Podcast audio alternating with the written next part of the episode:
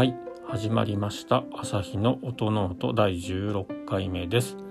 この番組は弦楽器の調整や修理に携わっている私朝日が音楽特に楽器についてあれこれ話すポッドキャストです。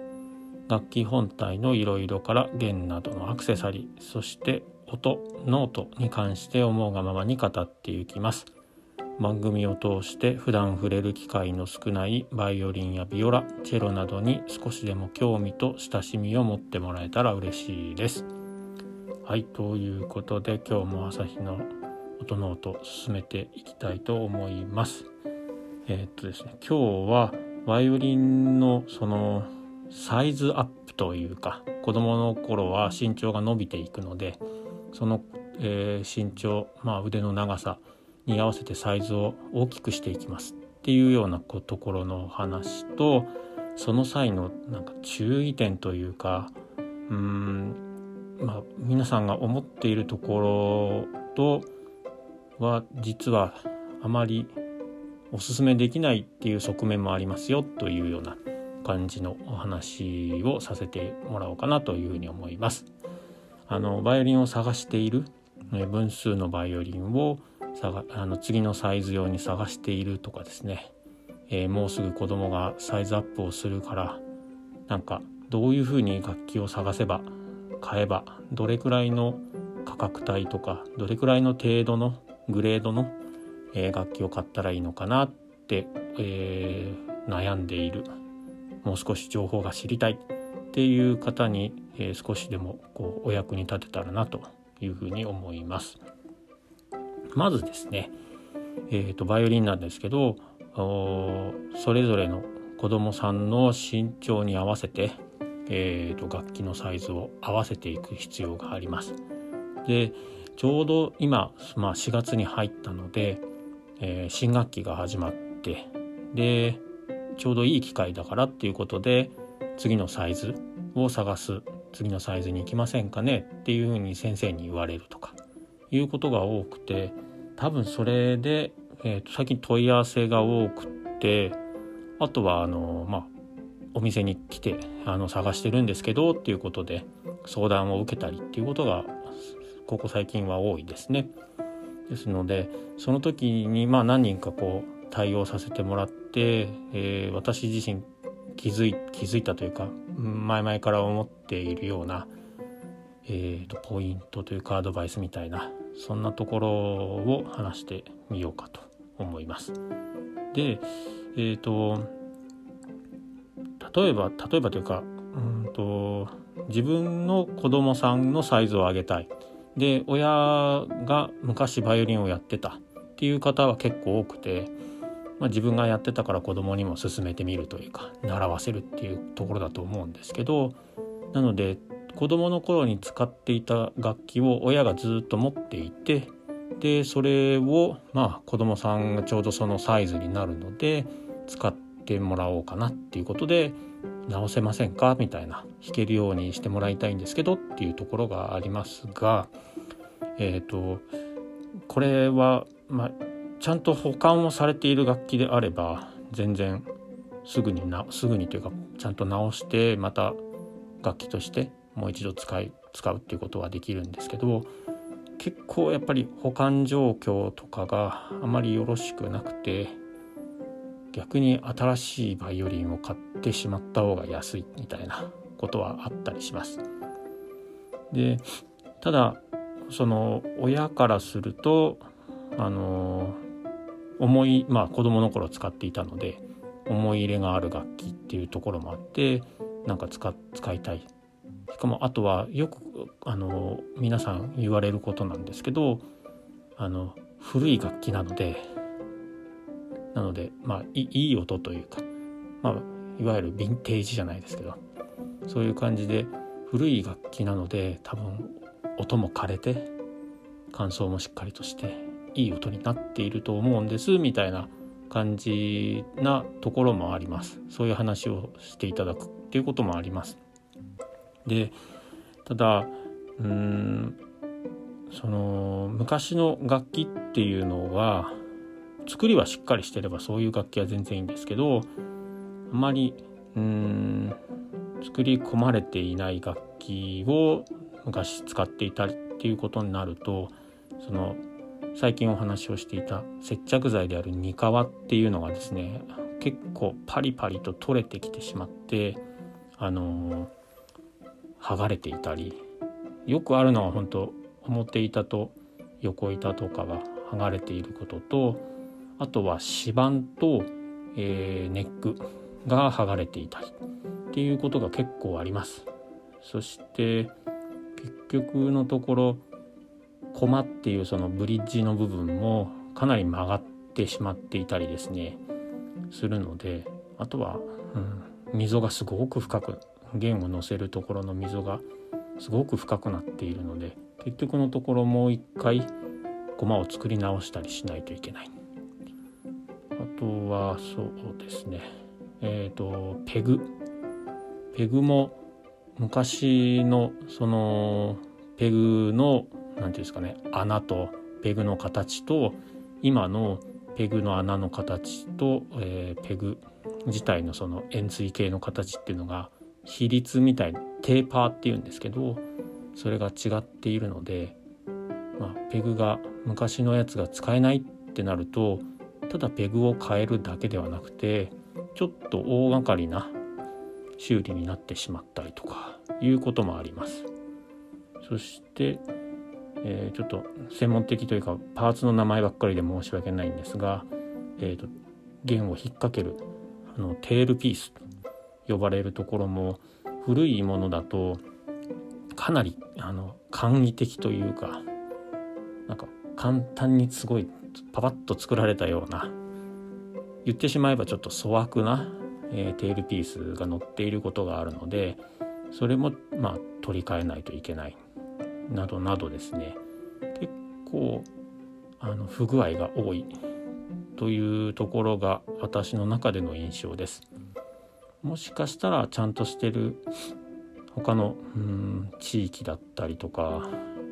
そういったところではもしかしたら子どもの楽器だけどちゃんとしたものがたくさんこう入ってきてるというかちゃんと保存されてるコミュニティみたいなところがあるのかもしれないんですけど、えー、往々にしてそういった形で不具合が多いものがあります。ですのでできできればというか私も直して使いたいってことであれば直したいんですけれどもしかもそしてちゃんと治るものではあるのでただ直したところで今新しいものを買った時の音とその当時の、まあ、30年とか2030年ぐらい前の楽器をしっかりと直して音を出した時に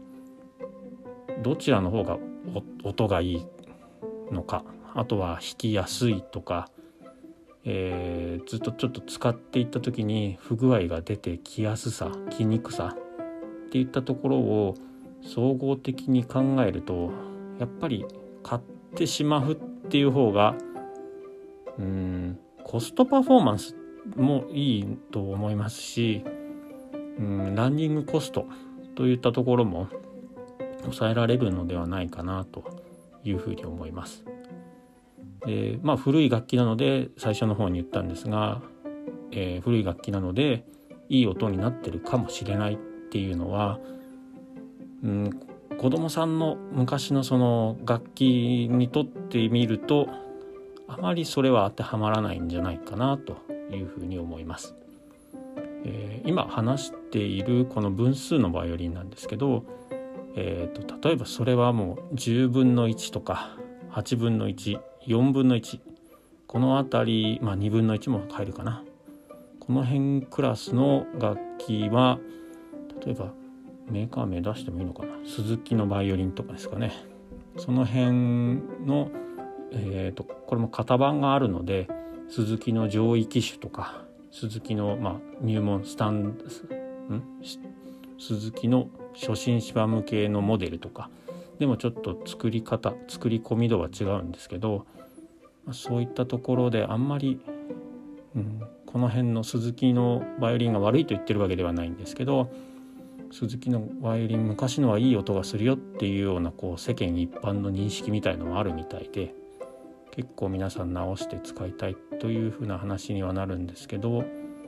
うん正直買ってしまう方が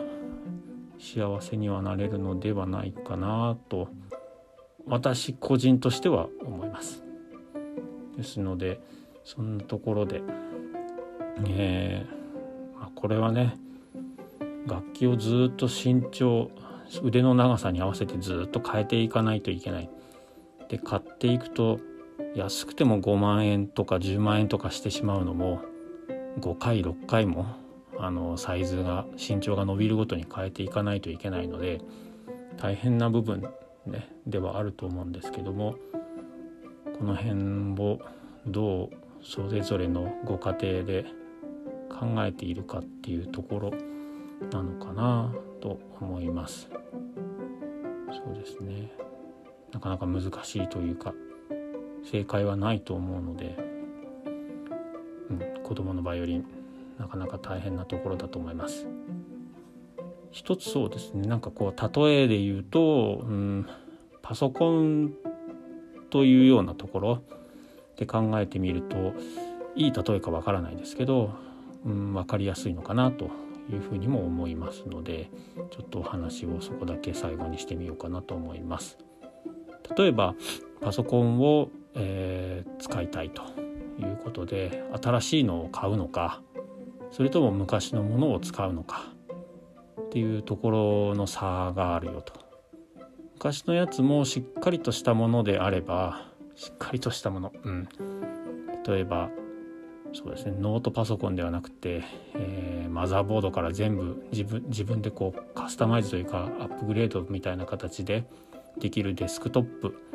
汎用性の高いものであればそれはしっかりと直して使えば使えると思うんですけど例えば OS が XP とか、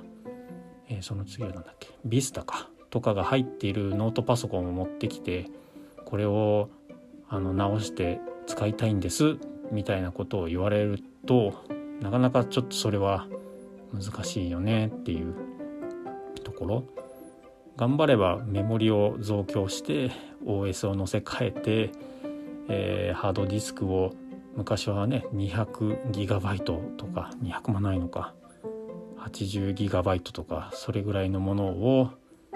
SSD に載せ替えて CPU を変え CPU って変えられるのかちょっとわからないですけどっていうふうにこういろいろ手を加えてあげればあの使えるようにはなると思うんですけれども結局のところそれはそれはというか結局のところそうしても液晶画面は変えられないよとか CPU は実際変えられないよとかですね。バッテリーがもうないのでずっといつもコンセントというかあのケーブルつながないとパソコン使えないですよみたいなことにもなりがちになってしまうのでですのでそういうことで考えれば新しいものを買うっていう選択の方がいいんじゃないかなというような感じを想像イメージしていただけるのかなというふうにも思います。まあ、なかなかね本当にそれぞれ、えー、楽器は個体差ありますし、えー、加工の精度制作の精度質のよよしあしっていうところで何でもかんでも新しいものを買えばいいとか古いものはかといって古いものは全部いいっていうわけでもないのでこの辺は